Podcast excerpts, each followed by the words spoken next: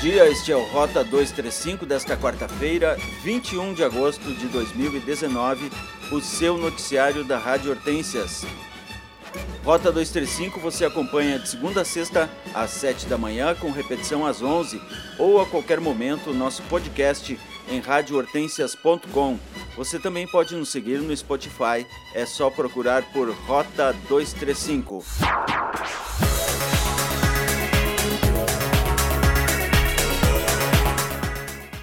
A RGR, Rio Grande Energia, comunica o desligamento da energia para hoje na quadra e imediações da Prefeitura de Nova Petrópolis.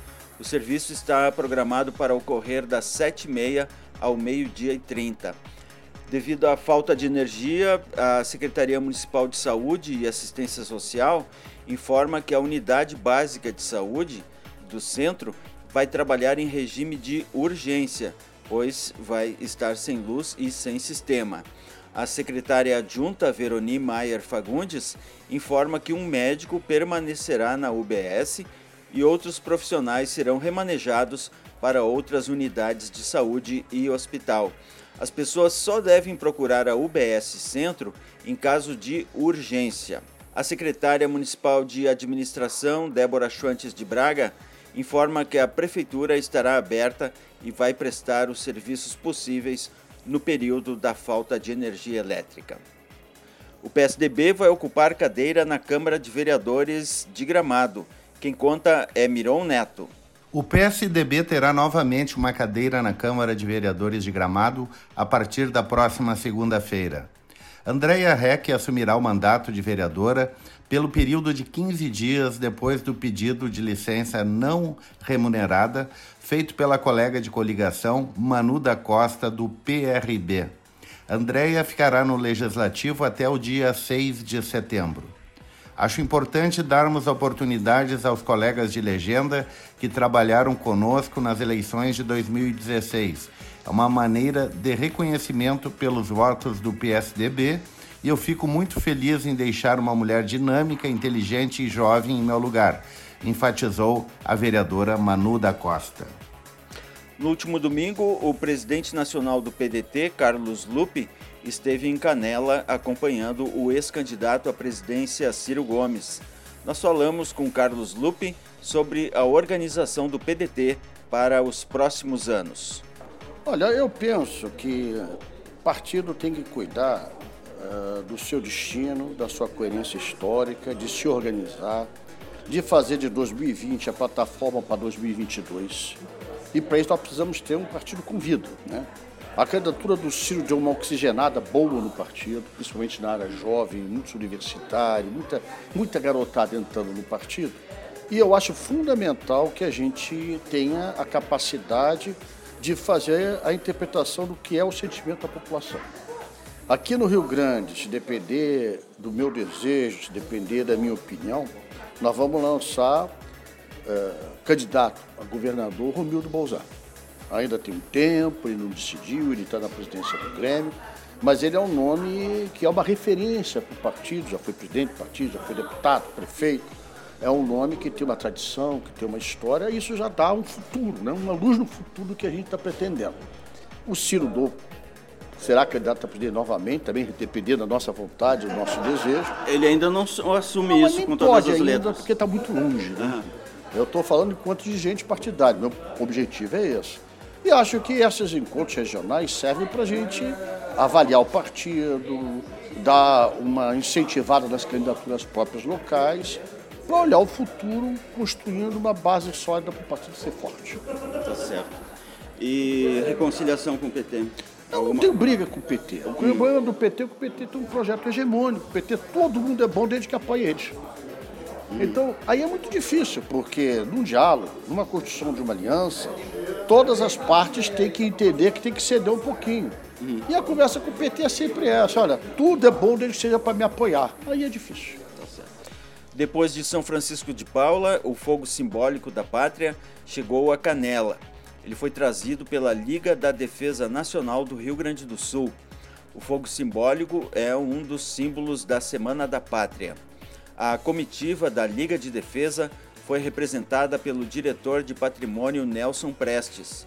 O grupo foi recepcionado na Avenida Cônego João Marquesi e acompanhado pelos estudantes do projeto de atletismo da Escola Municipal João Alfredo, coordenados pelas professoras Josi Bolf e também pela Brigada Militar de Canela, percorrendo algumas ruas da cidade até chegar à prefeitura, onde foi realizada a cerimônia. A Liga de Defesa Nacional foi criada em 1916 pelo poeta e jornalista Olavo Bilac e está presente em todo o Brasil. Tem a finalidade de fortalecer o patriotismo e desenvolver o civismo entre os brasileiros. A abertura da Semana da Pátria será no dia 2 de setembro, às 9 da manhã, em frente à Prefeitura. O desfile cívico será no dia 7 de setembro, a partir das 15 para as 2 da tarde, com a cerimônia de abertura na Praça João Correia. O desfile começa às 14 na Rua Felisberto Soares e Avenida Oswaldo Aranha. A Secretaria de Turismo e Cultura de Canela promoveu reunião almoço com a presença de representantes das famílias de agricultores que participaram da 26ª edição da Festa Colonial de Canela.